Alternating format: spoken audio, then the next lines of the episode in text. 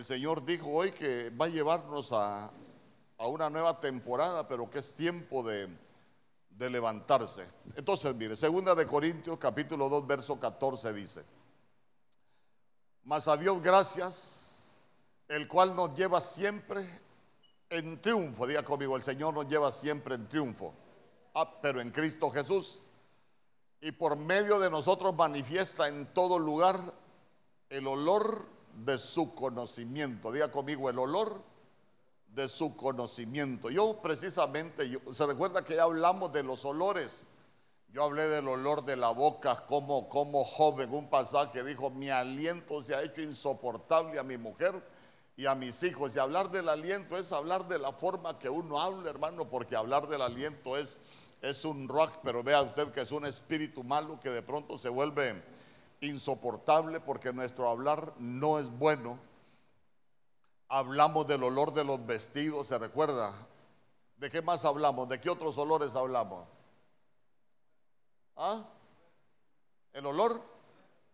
Hablamos el olor de muerte que nosotros necesitamos oler a muerto, hermano, pero a muerto le dije yo a las cosas del mundo, pero que necesitamos también oler a vida, pero que no a la vida vivo, sino que a la vida soy, a la vida en el espíritu, ya, ya no de la carne. Pero se recuerda que yo cerré ese día con el olor de hijo, cuando, cuando Isaac dijo, el olor de mi hijo.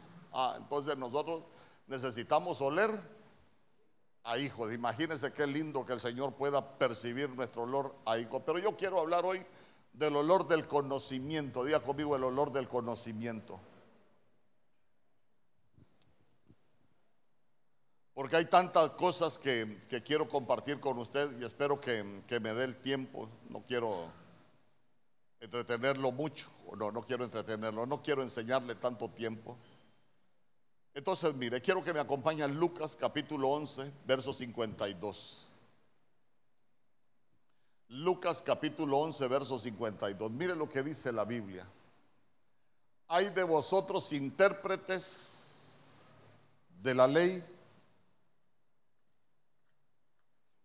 Hay de vosotros intérpretes de la ley. Porque habéis quitado, ¿qué dice que quitaron? La llave del conocimiento. Vosotros mismos no entrasteis y a los que estaban entrando se lo impedisteis. Entonces, mire, ¿qué es el conocimiento entonces para nosotros? Es una llave. Ya conmigo, el conocimiento es una llave. Yo le pregunto, ¿y la ignorancia qué es? Es no tener llave. Amén. Entonces, entonces mire a dónde lo quiero llevar. El conocimiento es una llave y hay un olor del conocimiento. Cuando, cuando nosotros vemos y entendemos algunas cosas, el Señor dijo en Jeremías capítulo 9, no se le olvide, dijo allá por el verso 24, mire, nadie se vaya a gloriar en su conocimiento, perdón, en su sabiduría ni en su inteligencia. Si hay algo en que ustedes se tienen que gloriar, gloríense en conocerme, dijo el Señor. Nadie, ni por muy inteligente, ni, ni, por, ni por mucha sabiduría que tenga uno humanamente, debemos de gloriarnos en eso, sino que escuche bien en lo que dijo el Señor, que nosotros debemos de gloriarlo, gloriarnos en conocerlo y entenderlo.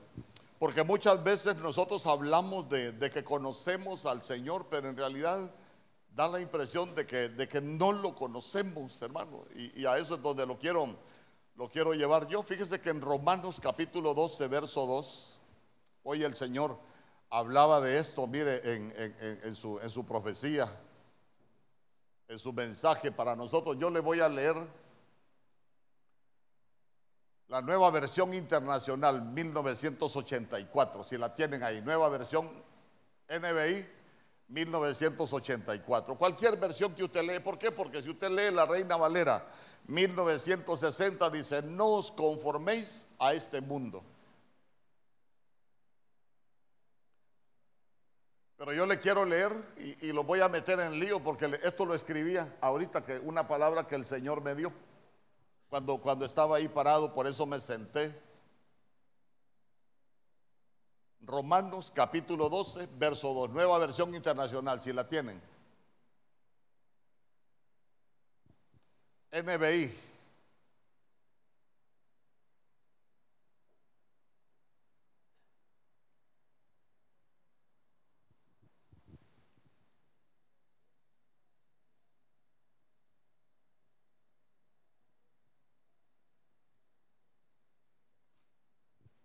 Solo, solo un chancecito.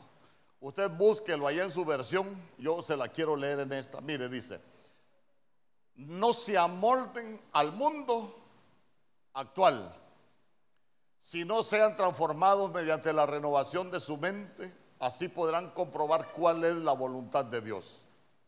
Buena, agradable y perfecta. Entonces, mire qué tremendo porque dice, no se amolden al mundo. Cuando estamos hablando de amoldarnos al mundo, dice que estamos hablando de actuar en forma parecida a lo que como actúa el mundo. Cuando estamos hablando de, de amoldarse al mundo, dice que es actuar conforme a los patrones del mundo. Y mire, y mire qué bonito porque, porque cuando dice que, que, nosotros debemos de ser transformados, y esa palabra transformados es metamorfo, de donde viene la palabra metamorfosis. Y usted se va a dar cuenta que metamorfosis no es un simple cambio. Nosotros necesitamos entender eso. ¿Por qué? Porque metamorfosis, se lo repito, no es un simple cambio Metamorfosis es una transformación. Imagínese usted, ¿por qué, ¿por qué cuando hablan de la mariposa no se habla de un simple cambio? ¿Y por qué utilizan la mariposa como, como, como ejemplo de transformación? Porque de un gusano feo que sale una mariposa hermosa. Imagínese usted esa mariposa monarca con esos colores negros, ese anaranjado intenso, hermano, qué bonito, pero antes fue un gusano horrible. Entonces, entonces, no, no, quiero decirle que usted antes fue horrible, algunos seguimos siendo horribles. Hablamos de metamorfosis, estamos hablando de una transformación, pero en otra cosa. Como que, como que de pronto hay cambios que, que el Señor quiere producir en nosotros, pero imagínense qué tremendo. A veces muchos cristianos estamos amoldados al mundo actual. Por ejemplo, por ejemplo,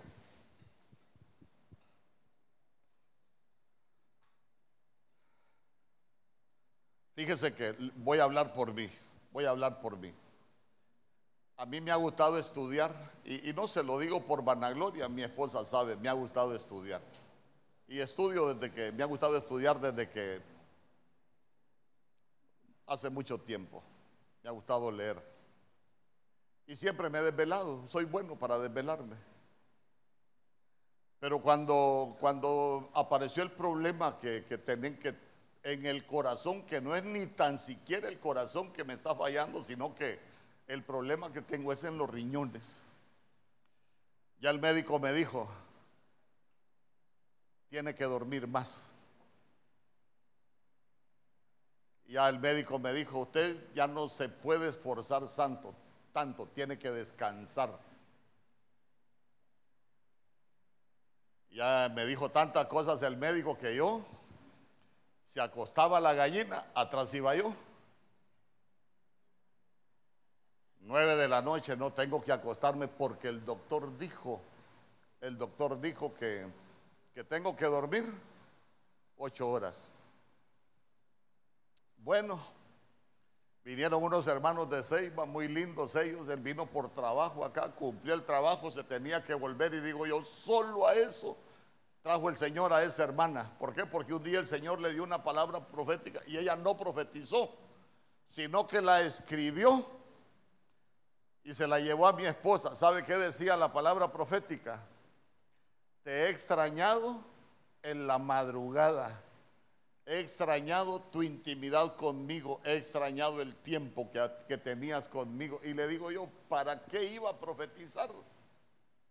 ¿Sabes por qué te la trajo a vos? Porque es para mí, me le dije. ¿Y sabe qué? Ahora yo son las 3 de la mañana y estoy estudiando otra vez. ¿Por qué? Porque yo entendí, el mundo me estaba metiendo en un molde, pero ¿sabe qué? El que escribió todos los días de, de mi vida es el Señor. Y el Señor dice que escribió todas las cosas sin que faltara ninguna de ellas. Hermano, yo me voy a ir de esta tierra, no el día que una enfermedad diga. Nosotros nos vamos a ir de esta tierra el día que el Señor diga. ¿Sabe qué? ¿Cuál ha sido el mejor defensa que ha tenido Honduras, hablando de fútbol? ¿Ah? Ni Gilberto Yergus lo para uno cuando Dios dice te vas. Usted ha escuchado de una vez que, que, llegó la muerte donde uno y le dijo, eh, estaba peludo. Y le dijo, mira, prepárate porque te vas a morir. Entonces vino aquel, ay, no quiero morirme, no quiero morirme. El peludo fue y se quitó el pelo a la rapa, hermano, y se quitó la barba, se quitó el bigote. Y vino la muerte a buscarle y dijo, bueno, ya se fue el peludo. Este pelón me voy a llevar. Siempre se fue. Amén. ¿A, dónde lo quiero llevar? Pero ya se dio cuenta que, muchas veces el mundo a uno lo va, lo va moldando, pero lo, va llevando a muchas cosas que el mundo enseña. Pero, el conocimiento, ¿a qué nos va a llevar? ¿A qué nos va a llevar el conocimiento? A salir del, del, del molde del mundo. Porque imagínese usted, hablemos de los modelos, hablemos de los modelos, vaya un poco. ¿Usted es un ser terrenal o es un ser celestial? ¿Ah? Le pregunto, vaya, aquí tengo una respuesta, yo le quiero preguntar, ¿usted es un ser terrenal o es un ser celestial? Nosotros somos celestiales. Para empezar, la Biblia dice, nuestra ciudadanía está en los cielos. Eh, nosotros estamos viviendo como extranjeros y peregrinos aquí en la tierra, pero nos estamos preparando para volver al cielo. Amén. Entonces, entonces, ¿sabe cuál es el problema? Que a veces, a veces nos enamoramos tanto de la tierra que ya no nos queremos ir de la tierra. Y nos enamoramos tanto de las cosas de la tierra que de pronto nosotros empezamos a moldarnos al mundo, hermano, y nos acostumbramos a las cosas de la tierra. Por ejemplo, nuestro Señor Jesús estaba hablando con los discípulos, mire, yo tengo que ir a Jerusalén, en Jerusalén me van a crucificar, ahí en Jerusalén me van a maltratar, yo voy a sufrir. ¿Qué le dijo Pedro? No, Señor, no tienes que ir, le dijo. Y sabe qué es lo más tremendo? La Biblia dice que Pedro estaba regañando al Señor. No tienes que ir. ¿Qué le dijo el Señor? Apártate de mí. Entonces yo le pregunto, ¿quién nos lleva a poner la mirada en las cosas de la tierra? ¿Quién nos lleva a amoldarnos al mundo? Satanás.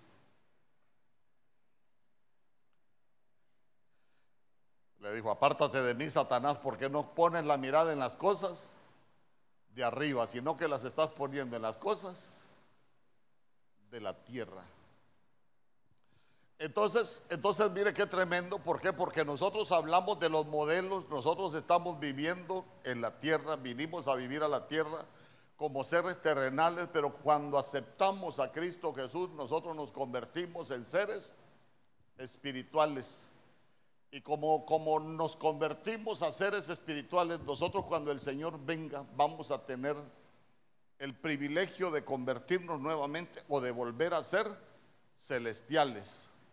Pero a veces nosotros, como nos hemos amoldado tanto a la tierra, no podemos evolucionar a convertirnos en seres espirituales, sino que estamos amoldados como seres terrenales. Ah, por ejemplo, yo bendigo su vida porque está hoy aquí, pero, pero a veces hay gente que encuentra más deleite estar celebrando la Navidad que estar buscando del Señor, se alegran más. Es que, es que la Navidad es la época del mejor amor. Mentiras, hermano, es, la época para, para, que un montón anden, anden borrachos, te caigan en corrupción. Diciembre me gustó para que te vayas, que sea mi cruel adiós. y, y, es una época de tristeza, de amargura. Hermano, es una época de, pecado y usted cree, que, usted cree que si es algo del Señor va a conducir al pueblo al pecado. En el Señor a nadie lleva al pecado del Señor. Todos los planes de Él es para que nosotros seamos santos. ¿Cuántos dicen amén? Pero ya se dio cuenta que, que, a veces nosotros estamos amoldados a las cosas del mundo. Pero, pero ¿cuál es la llave que nos va a sacar de ese molde? El conocimiento. Ya conmigo, la llave del conocimiento nos va a sacar de ese molde. Entonces, mire qué bonito. ¿Por qué? Porque el conocimiento es el que nos va a llevar a nosotros a vivir una nueva temporada. Una nueva temporada. Usted se recuerda de Agar, por ejemplo. ¿Se recuerda de Agar? Estaba viviendo allá en la casa de, Abraham con Sara. Y un día, un día la corrieron a Abraham. Se recuerda que le dieron un, un trozo de pan y un odre de agua. ¿Y qué pasó cuando se le acabó el pan y se le acabó el agua? ¿Ah? Aquí voy a dejar a mi hijo porque mi hijo se va a morir. Y se alejó. Imagínense qué tremendo. ¿Por qué? Vea, vea, vea, aprendamos a, a verlo hoy de este ángulo. Se le acabó la provisión que le había dado el hombre. Se le acabó la provisión que le había dado el hombre. Y como se le acabó la provisión que le había dado al hombre y no conocía del Señor, dijo, aquí, me muero hasta aquí, llegué. El hombre le dio un odre. ¿Y qué le dio, qué le dio Dios? No, hombre, mira, vos no me conoces, pero Abraham te dio un odre, yo te voy a abrir un pozo. Mire, aprendamos a depender de Dios. No aprendamos a depender de los hombres. Los hombres te van a dar un odre, te van a dar un poquito de agua, pero Dios te va a abrir un pozo en tu vida, un pozo que va a ser de bendición, un pozo que no se te va a agotar. ¿Y sabe qué es lo más tremendo? ¿Quiere que le diga algo bien tremendo? Nosotros los predicadores le echamos penca a agar. Busque en toda la Biblia quién fue la única que le, le dio un oficio al Señor. Ciertamente, dijo Agar, este es el viviente que me ve. Es la única que le dio un nombre al Señor. Agar. Agar como que dice, bueno, yo antes dependía del, del hombre, de lo que me daba el hombre, pero sé que hay un Dios viviente que me ve. Dios te ve, dígale al que tiene al lado, Dios te ve. En tu necesidad, Dios te ve en lo que necesitas, Dios te ve. En lo que tienes en el corazón, Dios te ve. Hermano, ¿y sabe qué? Dios ve más allá de lo que vemos los hombres. ¿Por qué le digo que Dios ve más allá de lo que vemos los hombres? Usted se recuerda aquella mujer que llegó a la casa de, a la casa de aquel fariseo. ¿Se recuerda? A la casa de Simón el fariseo. Cuando aquella mujer entró a la casa de Simón el fariseo, mire, mire los moldes del mundo y, que muchas veces nos apartan de los moldes de Dios. Cuando aquella mujer entró a la casa de Simón el fariseo con su alabastro de perfume, se postró a, a la espalda del Señor ahí a ungirle los pies. Usted se recuerda que Simón dijo, si este fuera profeta, sabría que esta mujer es pecadora. Entonces el molde del mundo es venir a juzgar, venir a condenar. Pero nosotros no nos hemos dado cuenta que el molde del cielo es, las misericordias del Señor son nuevas cada mañana. ¿Sabe por qué mucho pueblo vive bajo condenación?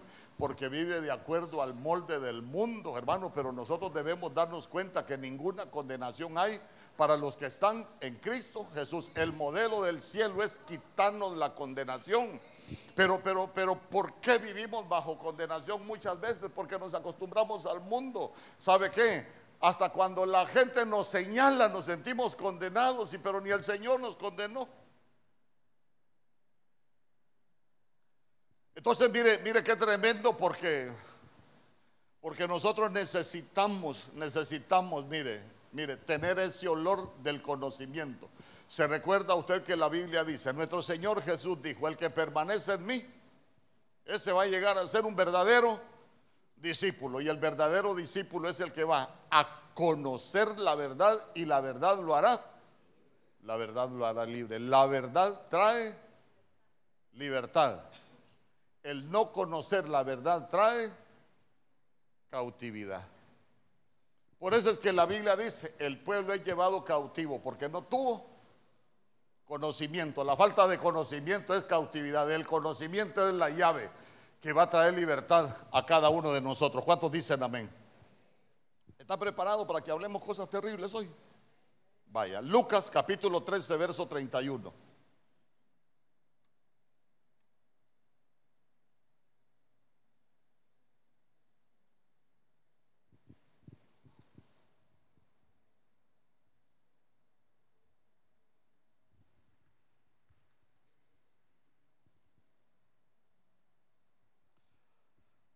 Aquel mismo día llegaron unos fariseos diciéndole, sal y vete de aquí porque Herodes te quiere matar. Ay, hermano. Vaya.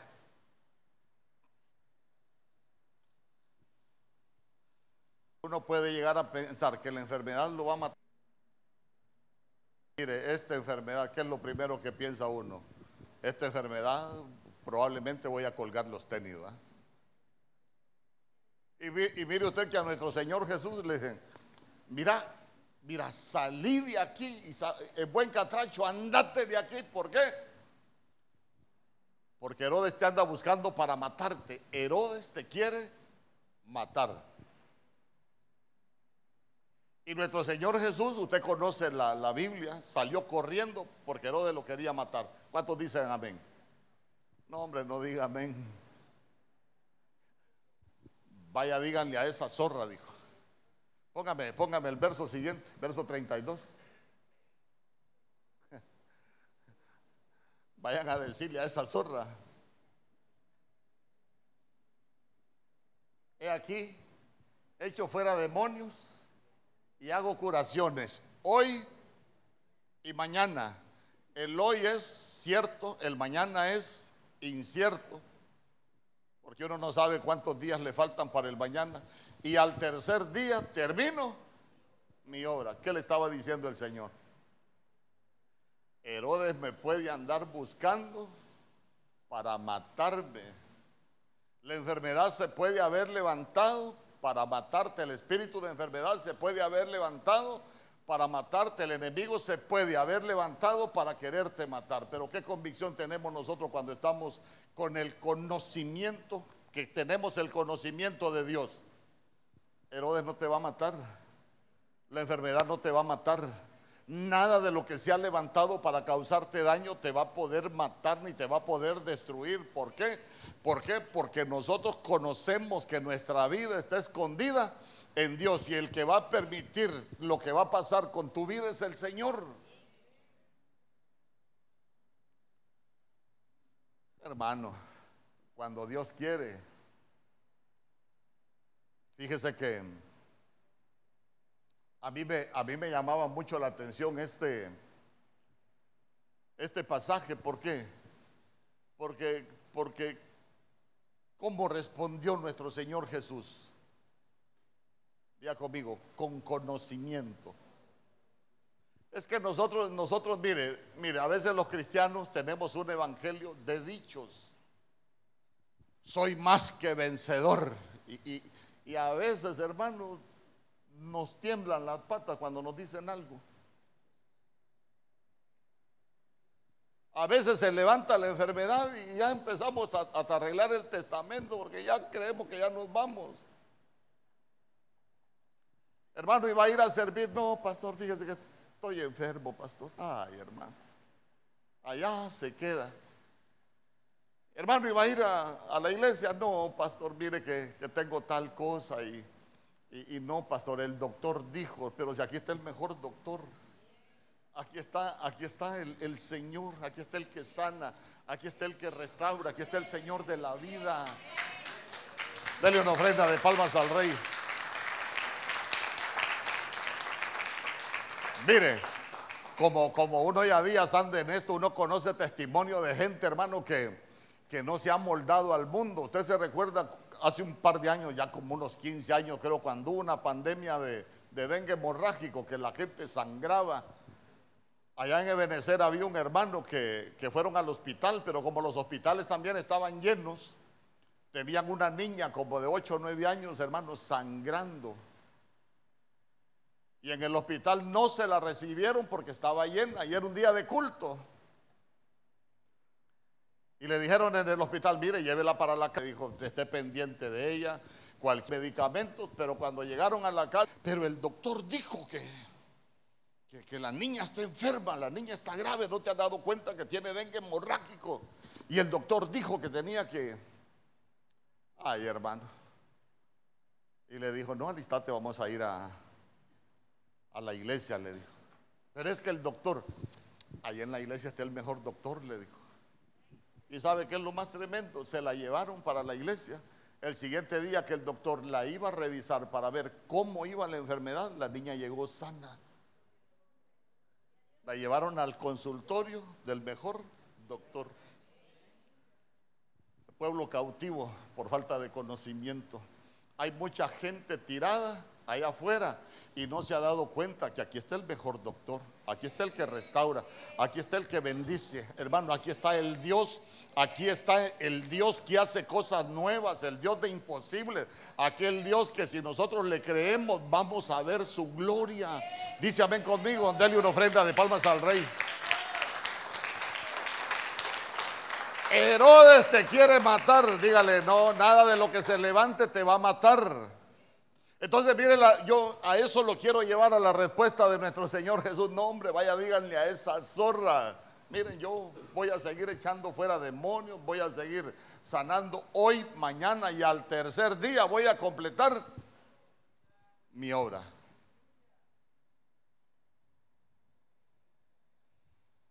Ya conmigo, la llave del conocimiento.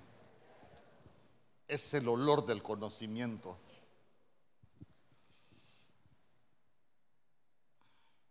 Pero mire qué tremendo. Lucas capítulo 9 verso 51.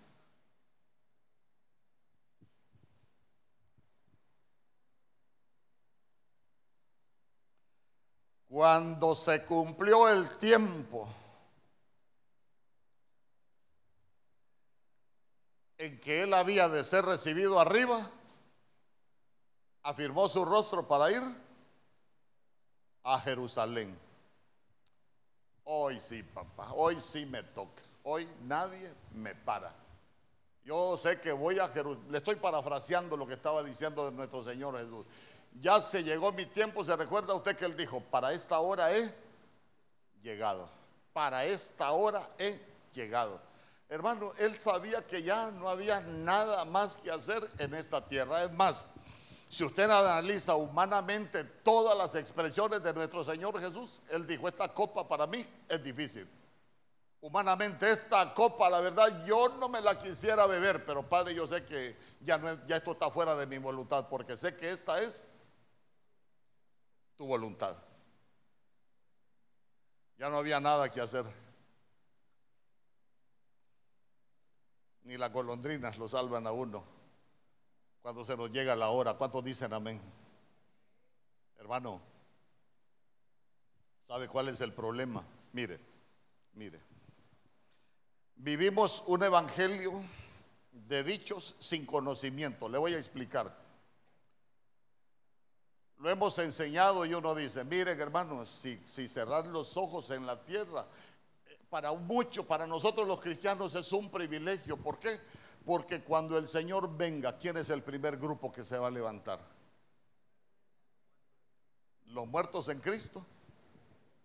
Es un privilegio cerrar los ojos aquí porque somos los primeros que vamos a... Pero que le digan a alguien que se va a morir. ¿Ah? ¿Cómo nos ponemos, hermano? Yo le dije, voy a hablar de algo tremendo.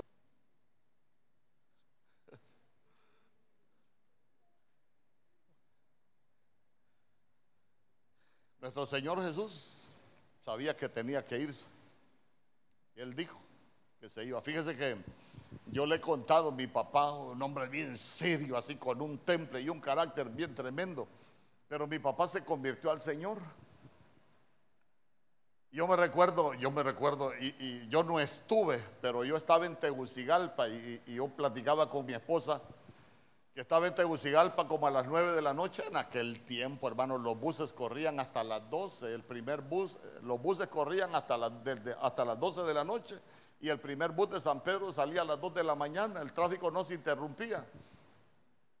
Yo me recuerdo que como a las 9 de la noche estaba en el ejército yo. Pasamos revista, me fui a acostar.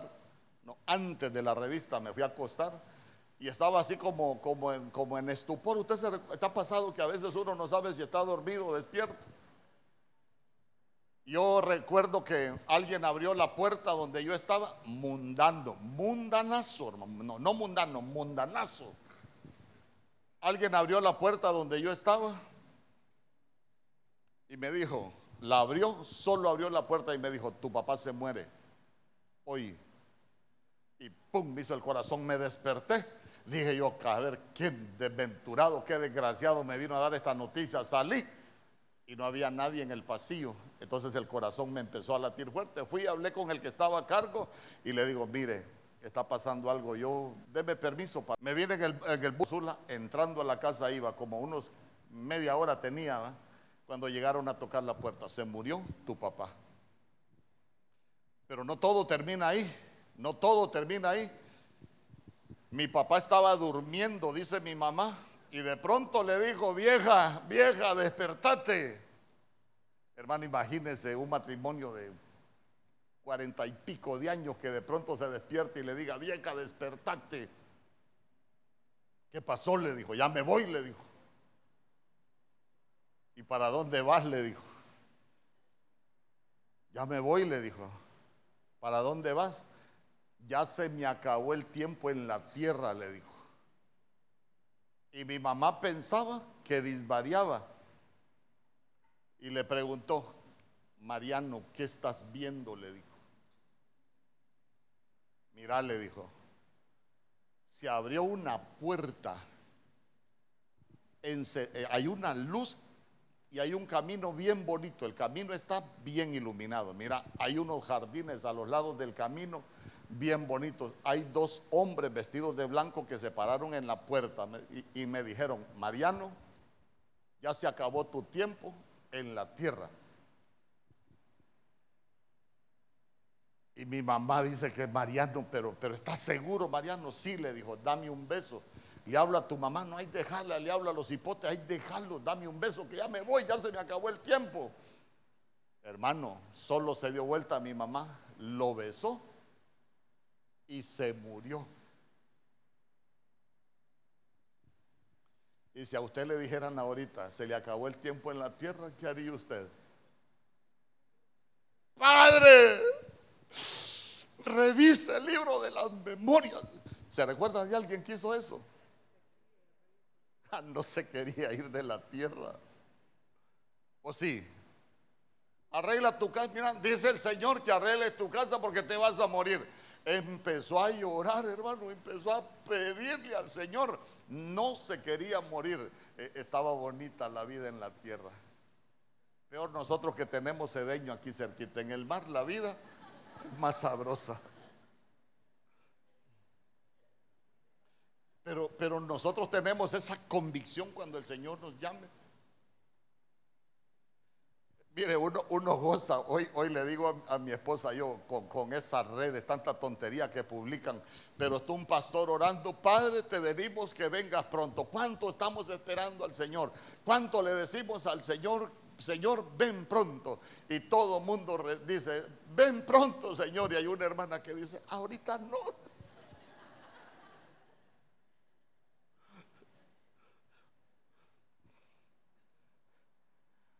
A veces nosotros cantamos, yo tengo una promesa incorruptible de gloria que un día le veré, que un día le veré. Pero nosotros estamos muy felices en la tierra y, es mentira que estamos pensando en que vamos a, a, a, que un día le vamos a ver y que vamos a recibir esa corona incorruptible. ¿Sabe por qué? Porque estamos amoldados a la tierra. Mire, si hay alguien aquí y perdóneme, con todo mi respeto se lo voy a decir.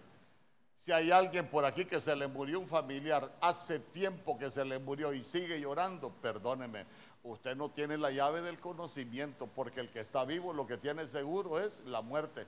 Y uno se da cuenta que cuando uno cierra los ojos aquí en la tierra es porque el Señor se lo llevó. ¿Y, por qué sigue sufriendo uno? ¿Por qué sigue mucha gente triste? ¿Por qué sigue mucha gente en depresión? Porque no tiene la llave del conocimiento. Yo le he contado que cuando se murió mi mamá, estábamos, tenía que arreglar algunas cosas, me fui para Puerto Cortés. En el camino iba cuando me llamó el apóstol Germán y me dijo, Mario, ¿dónde estás? No, aquí voy para Cortés, le digo, donde mis hermanos. Eh, ah, vaya, ¿cómo estás? No, tranquilo, le dije yo. Vaya, Hermano, ni había llegado a Cortés cuando me estaba llamando el pastor. Dice el apóstol Germán que anda aquí en Puerto Cortés y que venga en la tarde a predicar. Hermano, enterré a mi mamá como al mediodía. A las seis y media estaba en una iglesia porque iba a predicar. Y prediqué contento, así como le predico a usted. ¿Por qué? Porque yo no me voy a poner a patalear. ¿Y por qué te la llevaste, Señor? ¿Por qué se fue? ¿Por qué murió? Porque el Señor se la llevó. ¿Por qué? Porque ya se dio, oiga bien, oiga usted, oiga, oiga, escuche bien a dónde lo quiero llevar. ¿Será que nosotros muchas veces cuestionamos a Dios como que Dios se equivocó? ¿Por qué te la llevaste? ¿Y acaso se equivoca Dios? Lo que nosotros no tenemos es la llave del conocimiento. Amén. Por eso sacudas, hermano. Es que mire, la, ignorancia nos tiene cautivos. El conocimiento nos hace libres. Amén. Porque hay gente cautiva en tristeza, en luto, en orfandad, en un montón de sentimientos porque no tiene conocimiento. Todo lo que Dios permite, se recuerda que lo hemos enseñado. El mensaje de Dios es este, todo lo que Dios hace es correcto. Pero a veces nosotros, ¿y por qué, Señor? Ah, grandes papadas nosotros para preguntarle al Señor por qué lo hizo. ¿Y acaso no, decimos, Dios es soberano? ¿Cuántos dicen amén? ¿Y por qué cuando nos pasa algo que no nos gusta le preguntamos por qué? ¿Acaso se equivocó Dios? Lo que no tenemos es conocimiento y no hemos aprendido a respetar su soberanía. Por eso es que la verdad nos hará libres. ¿Cuántos dicen amén? Vea que se puso cañón el mensaje.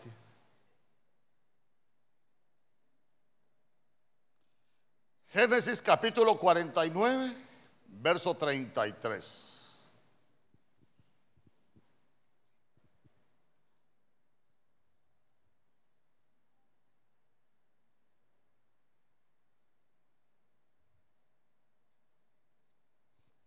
Les tiró.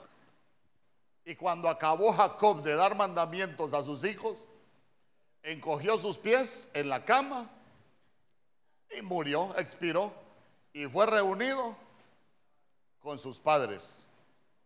Mire qué tremendo, mire qué tremendo. Jacob, mientras estuvo amoldado al mundo, Jacob fue un hombre que se estaba muriendo, pero de tristeza, por todo lo que le había pasado. ¿Por qué le digo que era un hombre que se estaba muriendo de tristeza? Usted se recuerda que la Biblia dice que cuando le dieron la noticia de que José vivía, ¿qué pasó? ¿Qué dice la Biblia que pasó con Jacob? Dice la Biblia que su espíritu revivió. Cuando llega delante de Faraón, cuando Faraón le pregunta cuántos son los años de tu vida, y él dijo, los años de mi peregrinación son 130. Pocos y malos, dijo. 130 años, hermano, pocos y malos. Pero hay un tiempo para, para él y Dios se le había aparecido. Pero vea usted que de pronto como que él adquiere la llave de, del conocimiento y él está hablando ahí ya para morirse. Y ya para morirse usted se va a dar cuenta que él no dijo, no, Señor, tú sabes que soy el patriarca, ¿para qué me vas a llevar ahorita? Yo quiero que, que me des un par de años más. No, él sabía que se iba a morir. ¿Y qué comenzó a hacer él? ¿Ah? Perdón, hable hombre, no tenga pena. Empezó a bendecir a sus hijos, uno por uno. Cada uno los empezó a bendecir. Cada uno. Mire, yo le digo al Señor, Señor, yo quiero darme cuenta el día que me toque morirme.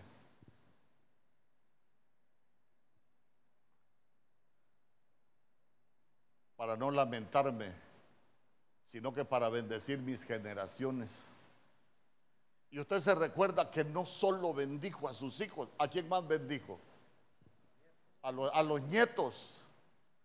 A los nietos. Entonces, entonces, mire qué bonito. Él estaba ya en el hecho de muerte. Él sabía que se iba a morir, pero mire hasta dónde llega el conocimiento. Él no se empezó a, él no empezó a lamentar.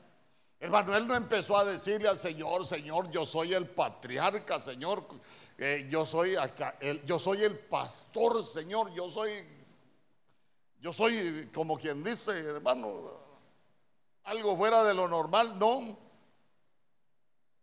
Mire, les dijo, yo voy a ser reunido con mi pueblo, allá, allá arriba, voy a ser reunido con mi pueblo. Bendijo a todos sus hijos, bendijo a todos sus nietos. Usted, usted, ha leído las oraciones que hizo Jacob, les ha prestado atención a las oraciones que hizo Jacob. Póngame Génesis capítulo 48, verso 15, por favor.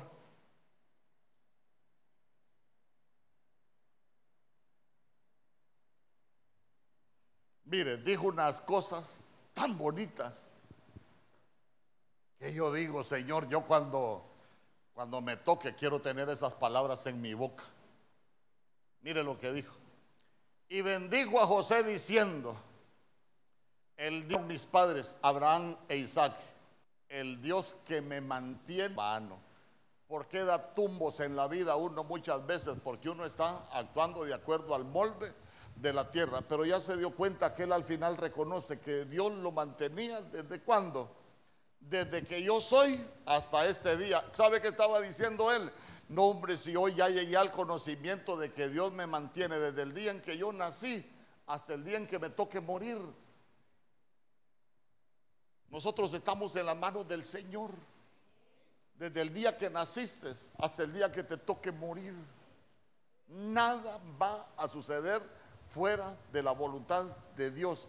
Y nada de lo que Dios hace está equivocado. Todo lo que Dios hace es correcto.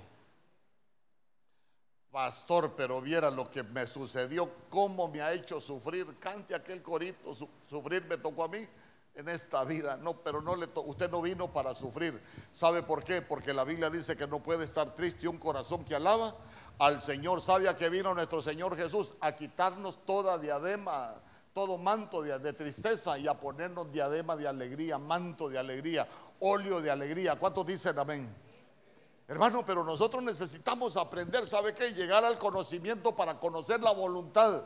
¿Por qué? Porque la voluntad de Dios para nosotros es buena, es agradable y es perfecta.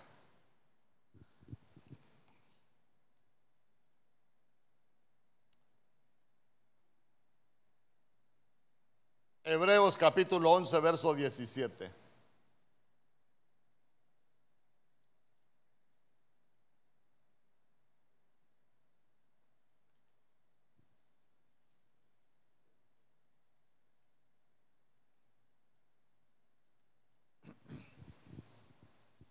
Por la fe, Abraham cuando fue probado ofreció a Isaac y el que había recibido las promesas ofrecía su unigénito. verso 18. Habiéndosele dicho, en Isaac te será llamada descendencia. Ay, entonces mire. Póngame el verso 17.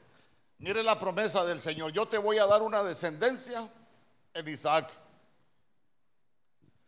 Pero mire qué bonito. Abraham cuando fue probado ofreció a Isaac.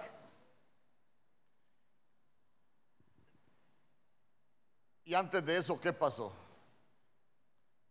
Antes de que naciera el Señor le dijo, te voy a dar un hijo y en ese hijo yo te voy a dar descendencia.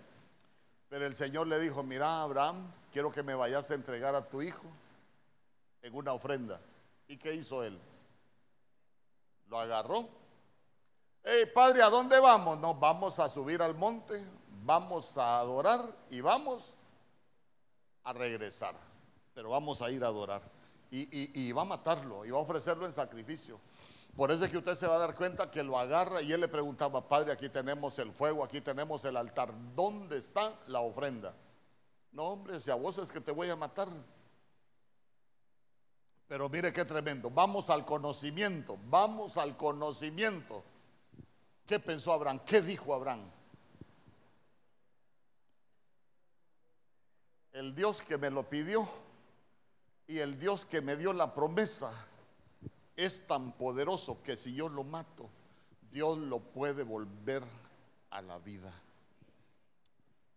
Levante sus manos, solo quiero ministrarle algo. El Dios que te dio las promesas que se han estado, Dios es capaz de volverlos a la vida. Pero debemos de conocerlo. Sueños porque se le mueren los anhelos, pero el Dios que te hizo la promesa los puede volver a la vida. Nada está muerto porque nada es imposible para Dios. ¿Cuántos dicen amén? Dale una ofrenda de palmas al rey. Pero imagínese usted, no, Señor, este, Señor, este es mi único hijo, ¿cómo te lo voy a entregar? No, pero lo que él sabía era, yo se lo entrego, él es capaz, él es poderoso para volverlo a la vida. Nosotros debemos de estar conscientes que el Dios que nosotros tenemos es poderoso para volver a la vida aún todo aquello que se nos ha muerto. Pero ese es conocimiento.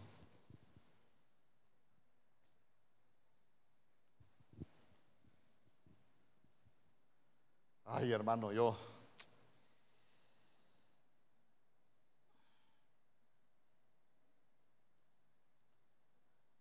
voy a ver a quién, a quién más le enseño. Dos, dos más vamos a ver.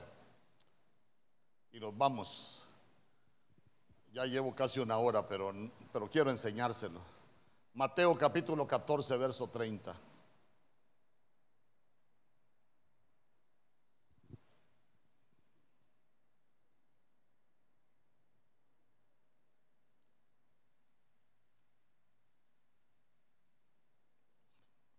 Pero al ver el fuerte viento, tuvo miedo. Y comenzando a hundirse, dio voces diciendo, Señor, sálvame. Ay, hermano. ¿Quién, ¿Quién era el que estaba gritando ahí? El que se la tiraba de macho, ¿no? Se la tiraba de, de, muy, de muy don Pedro, hermano, pero al final miedoso. Como dice mi pastor, hermano, cuando truenan los chicharrones, cuando se llega la hora de la verdad, ay, hermano, no hayamos qué hacer. A ver, Señor, quiero caminar sobre las olas. Sí, hombre, venite. Pero cuando se comenzó a hundir, comenzó a gritar. ¿Qué es comenzar a hundirse? Cuando las situaciones en la vida, uno de pronto cae en algo y se da cuenta que se le está haciendo difícil salir.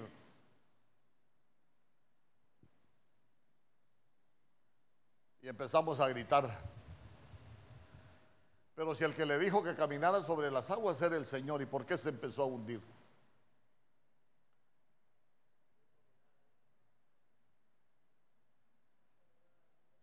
¿A dónde puso la mirada Pedro?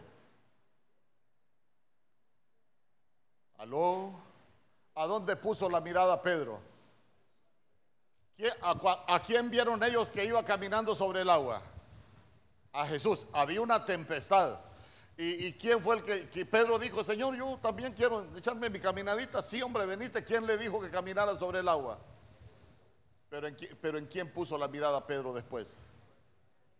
Ahí está, mire. Pero al ver el fuerte viento, a nosotros nos llamó el Señor. ¿Cuánto, cuánto no sabemos y cuánto no hemos dicho? Ah, es que somos más que vencedores en Cristo Jesús. ¿Cuántos dicen amén? Allá ni ganas de decir amén, ¿entiende? Todo lo hemos dicho. ¿Cuántos hemos dicho que somos más que vencedores? Pero a veces quitamos la mirada del Señor, que somos más que vencedores, y comenzamos a ver los vientos, los vientos son las situaciones que se levantan en contra de nuestras vidas, hermano, que nos pueden, mire, llevar a situaciones de, de miedo. Y mire qué tremendo, porque apartamos la mirada del Señor y ponemos la mirada en los vientos, y es ahí cuando uno se comienza. Pero me voy a. Hemos hablado tantas cosas de Pedro hermano, que, tuvo tantos problemas para fortalecerse en Dios. Pero mire, Hechos capítulo 12, verso 6.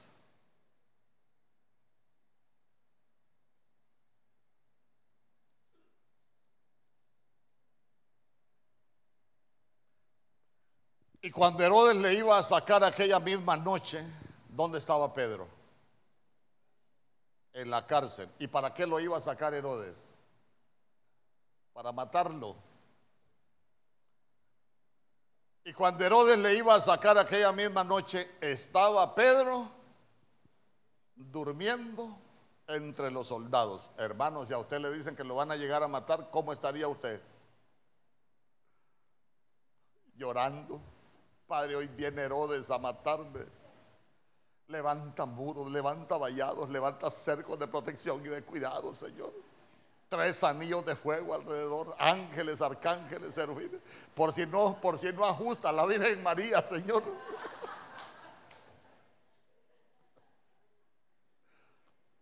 Entonces, mire, lo tenían preso, lo, lo querían matar y ¿cómo estaba Pedro? Durmiendo. Y mire, entre dos soldados, o sea que tenía dos de, centinelas ahí, como quien dice, estos están aquí para matarme, pero yo creo que mejor más bien me están cuidando para que duerma más tranquilo. Sujeto con dos cadenas y los guardas delante de la puerta custodiaban la cárcel. Ya se dio cuenta que habían guardias en la puerta de la cárcel, lo estaban cuidando a él y aparte de eso lo tenían encadenado. ¿Y cómo estaba Pedro? Durmiendo, hermano.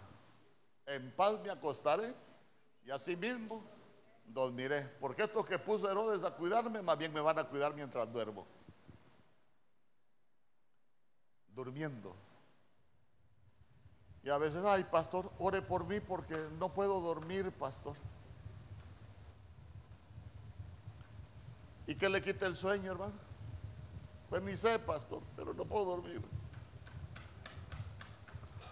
Y a este que lo iban a matar, hermano durmiendo.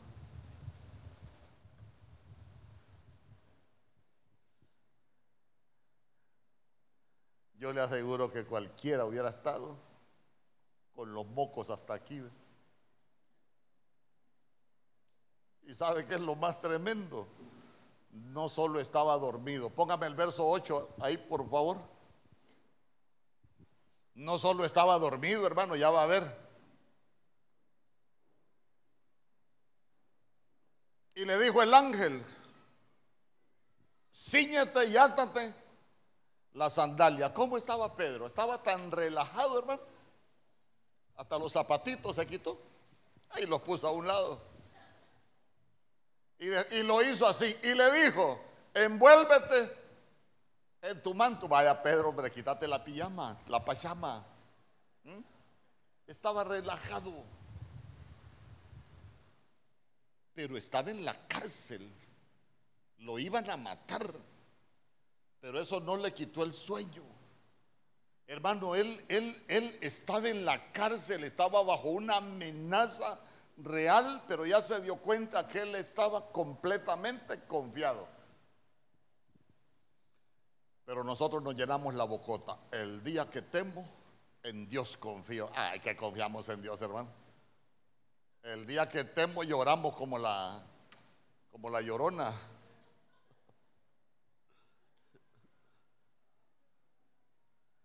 En la cárcel lo tenían, hermano. Hay mucha gente que cuando está en la cárcel está tirada. Hay mucha gente que cuando está en una cárcel no se puede levantar. Pero ya se dio cuenta que nosotros tenemos a un Pedro, hermano. Cuando usted lee el libro de los Hechos se va a dar cuenta que la Biblia dice que a Pedro se le notaba que había estado con quién.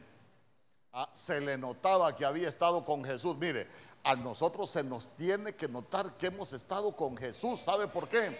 Porque cuando venga la cárcel, a nosotros se nos tiene que notar que hemos estado con Jesús. ¿Por qué? Porque la cárcel no es tu lugar definitivo, la cárcel no es el lugar donde Dios te quiere tener. Nosotros somos los que vamos a alcanzar las promesas. Entonces, mire qué bonito porque, hermano, relajado el Pedro y en la cárcel.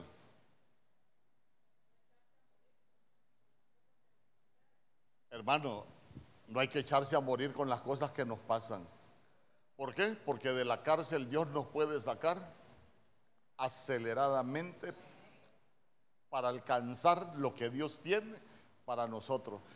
Tenemos un José hasta buscando el favor de los hombres allá. Miren, cuando vayan delante de Faraón, díganle que yo les interpreté el sueño. Ahí en la cárcel del olvido estuvo, porque hasta lo olvidaron. Hermano, uno, uno en la cárcel puede tomar decisiones equivocadas. Usted se todos los que estuvieron encarcelados. Usted se va a dar cuenta el, el, tipo de decisión que se puede tomar en una cárcel. Hay gente que se queda hundida en la, en la cárcel. Pero ya se dio cuenta que Pedro no. Entonces, ¿a dónde nos lleva la llave del conocimiento? A que nosotros nos demos cuenta que la cárcel es un lugar temporal, pero no es definitivo. Señor, yo puedo caer en una cárcel, pero sé que de esta cárcel voy a salir. Y voy a salir para conquistar lo que tú tienes para mí. ¿Cuántos dicen amén? Pelemos a Job, pues, ya que estamos hablando de, lo que, de la llave del conocimiento. Don Job, 41 capítulos de su vida renegando. ¿Cuántos han renegado alguna vez en contra del Señor? Ay, no, ahora sí que no nadie, pastor. Aquí todos somos gloria a Dios, aleluya. Nos fortalecemos en las pruebas, pastor, dándole la gloria a Dios. ¿Cómo no, John? ¿Sabe que, ¿Sabe que Job la maldijo el día de su nacimiento? Hermano, ¿Sabe que Job después dijo que, él no debió haber nacido? Aparte de haber maldecido el día de su nacimiento, él dijo, yo no debía haber nacido allá con los, con los que no nacen, debía haber sido yo. Hermano, y cuántas cosas empezó. ¿Y sabe qué? Job cuando estuvo en medio de la situación que le tocó vivir, se empezó como, como, como a, a decirle al Señor, Señor, me estás haciendo culpable de los errores de mi juventud, hermano, mire. y empezó a atribuirle cosas a Dios que no son ciertas. ¿Por qué le digo que no son ciertas? Y para todos aquellos que enseñan, cuando enseñan del libro de Job, deben de tener mucho cuidado. ¿Por qué? Porque usted se va a dar cuenta que Job dijo muchas cosas que son hasta contra el Espíritu de Dios. Por ejemplo, Dios dijo, me estás haciendo culpable de los errores de mi juventud. Pero la Biblia dice que el Señor, cuando nosotros confesamos nuestros pecados, ¿qué hace? Los agarra, los avienta al fondo de la mar y nunca se vuelve a acordar. Uno debe tener cuidado porque hasta en contra de la escritura, falta de conocimiento.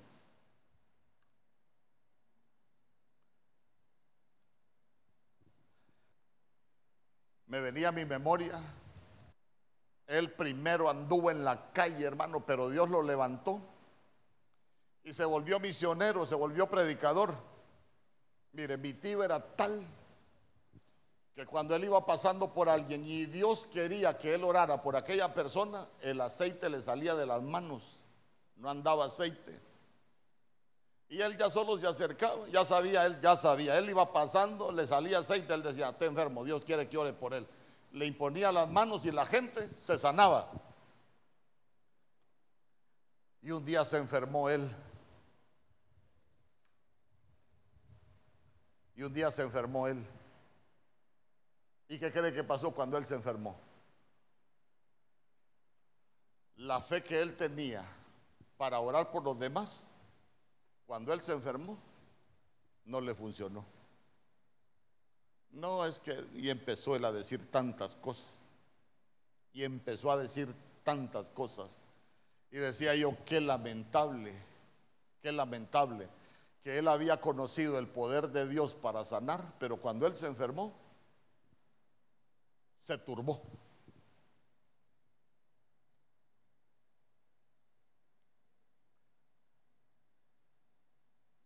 ¿Qué le faltó a él? La llave del verdadero conocimiento. Porque Job hasta la culpa le echó a Dios, él terminó echándole la culpa a Dios.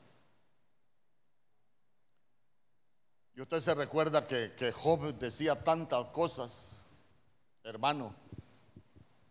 Dice Job que cuando él hablaba, ¿qué, hacía, qué hacían los demás cuando Job hablaba? Él los demás se ponían la mano en la boca porque estaba hablando don Job. Hermano, tantas cosas que, que, él hizo, usted se va a dar cuenta que Job tenía altar. ¿Por qué le digo que tenía altar? A su manera, pero tenía altar. ¿Por qué cuando usted lee Job capítulo 1 se va a dar cuenta que la Biblia dice que él ofrecía sacrificios a Jehová? Equivocadamente, pero ofrecía sacrificios porque él decía, por si tal vez mis hijos han pecado. Pero sabe que el Señor le dijo a Job, vos lo que querés es echarme la culpa a mí de tus errores para justificarte, le dijo. Y empezó el Señor a preguntarle, yo le digo a mi esposa, yo estoy, yo tengo varios cuadernos, tengo un cuaderno donde estoy estudiando todas las preguntas que el Señor le hizo a Job. Por si a usted le gusta estudiar, búsquelas y busque la respuesta en la Biblia. ¿Conoces tú el camino por donde se llega la luz? Le dijo. ¿O conoces tú las puertas de la muerte? Busque las puertas de la muerte, busque el camino por donde se llega a la luz. Y al final, dijo Job, la verdad, yo sé que tú puedes hacer todas las cosas. Y e-, este sí quiero que se lo lleve. Job capítulo 42, verso 2. Una nueva temporada. Muchos necesitamos vivir una nueva temporada. Tu familia, tu economía, tu vida. A veces hemos estado viviendo tiempos de tristeza, que venga una nueva temporada de alegría. Hemos vivido tiempos malos, que venga un nuevo tiempo bueno. Hemos vivido tiempos de sequedal, que Dios pueda convertir todo sequedal en huerto, todo desierto, Dios lo pueda convertir en paraíso cuando dicen amén. Mire, Job capítulo 42, verso 2. Yo sé que tú puedes hacer algunas cosas. ¿Cuántos dicen amén? No. Yo sé que tú puedes hacer y que ningún propósito tuyo el propósito que Dios tiene para tu vida, nadie lo puede estorbar.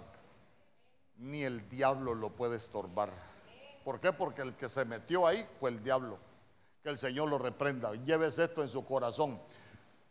Todo tiene su tiempo en Dios. Toda nueva temporada tiene un tiempo en Dios.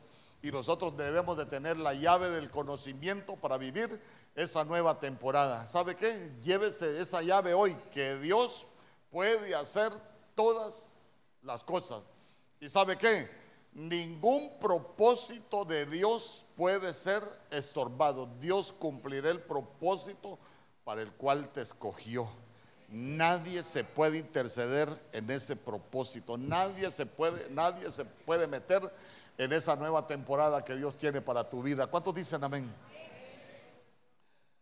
Entonces miren lo que dice el verso 3. La Dios habla hoy, dice, ¿quién soy yo para dudar de, la, de tu providencia mostrando mi ignorancia. Yo estaba hablando de cosas que no entiendo, cosas tan maravillosas que no las podía comprender. No tenía la llave del conocimiento. Por eso se pasó lamentando 41 capítulos de su vida, pero de pronto le llegó la llave y él se dio cuenta.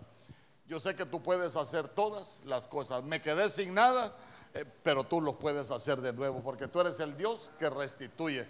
Tengo problemas en esto, sí, pero tú puedes hacer todas las cosas. Tengo carencia de esto, sí, pero tú eres el Dios que provee. Yo tengo problemas en esto, sí, pero Dios es el Dios de imposibles. Y que si nosotros creemos, vamos a ver tu gloria. Denle una ofrenda de palmas al Rey.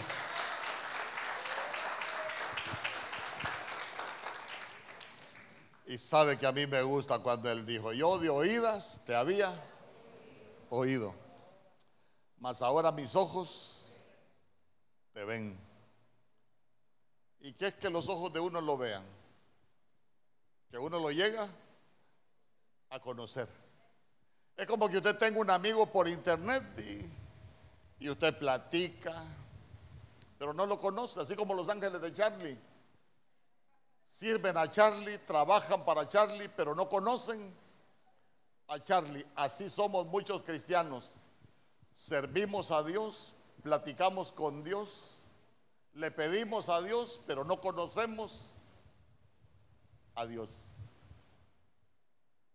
No tenemos la llave del conocimiento, no lo conocemos. Por eso hay mucha gente hundida porque no conoce a Dios. Y la Biblia dice, hermano, Dios es el que mete la mano para rescatarnos del polvo. La Biblia dice, cuando uno está tirado, Dios es el que mete la mano en el estercolero para levantarnos, limpiarnos y sentarnos en lugares de príncipes para darnos una posición cuando dicen amén. Pero a veces la gente se queda tirada. ¿Sabe por qué? Porque no conoce a Dios. Ya me imagino a Job, dichosos mis ojos que tienen el placer de verte. Dichosos los que tenemos el placer de conocer a Dios. No sea como los ángeles de Charlie, de platicar con un Dios que no conoce, de servir a un Dios que no conoce, de tener una comunión por la oración con un Dios que no conoce. Dígale, Señor, yo quiero conocerte. Yo quiero conocerte. En el nombre poderoso de Jesús. Yo quiero que cierre sus ojos.